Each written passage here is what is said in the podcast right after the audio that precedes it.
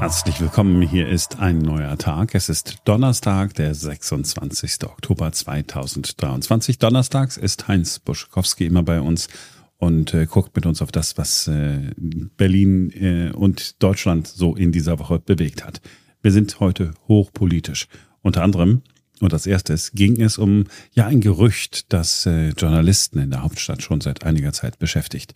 Könnte es eine Deutschland-Koalition geben, also eine Koalition aus SPD und Union. Auslöser war wohl CSU-Chef Markus Söder, der den Kanzler offen zum Koalitionswechsel und zur Bildung einer Regierung der nationalen Vernunft aufgerufen hatte. Heinz Buschkowski, für wie wahrscheinlich halten Sie das, dass das wirklich so kommt? Also bis vor 14 Tagen habe ich das für absolute Spinnerei abgetan, weil ich gesagt habe, ach, ihr tickert doch nicht richtig. Aber es wird doch ein bisschen wahrscheinlicher. Die FDP, die ist wirklich hart am Rand des Verabschiedens von der politischen Bühne. Die Grünen sind sauer, weil ihnen die ganze Politik nicht passt. Und der Kanzler, naja, der macht uns allen ja Sorgen, weil das ganze Wahlvolk nicht so richtig glücklich mit ihm ist.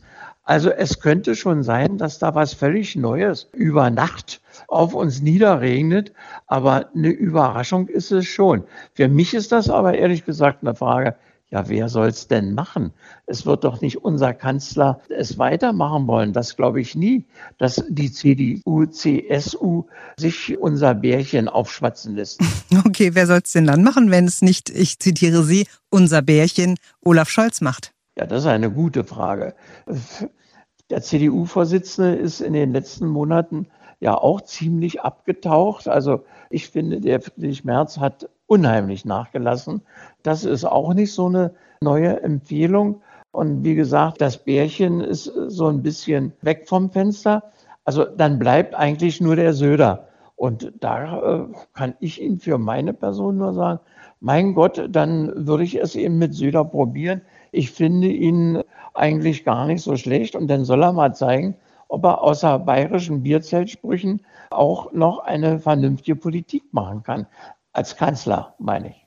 Okay, Markus Söder allerdings ist nicht der Mann gewesen, der für das größte Aufsehen in der Politik in Deutschland gesorgt hat in dieser Woche. Das war natürlich Sarah Wagenknecht, die hat BSW vorgestellt das Bündnis Sarah Wagenknecht. Äh, wir hatten mit äh, Gregor Gysi darüber gesprochen, ist ja auch ein Podcast gewesen bei uns in dieser Woche.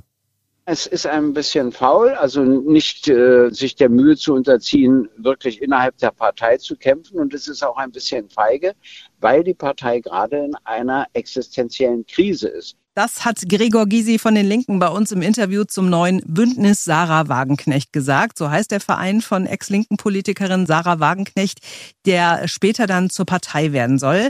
Anfang der Woche hat sie das vorgestellt, etwas, das sich angebahnt hat. Keine große Überraschung. Wir haben auch schon drüber gesprochen, Herr Buschkowski.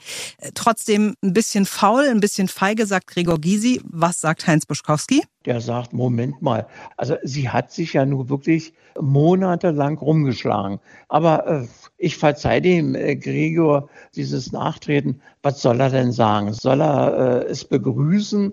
Er gehört ja nun mal zu der anderen Truppe und da bleibt ihm nichts anderes übrig, als nun lustig mit der Keule auf Sarah Wagenknecht rumzuschlagen.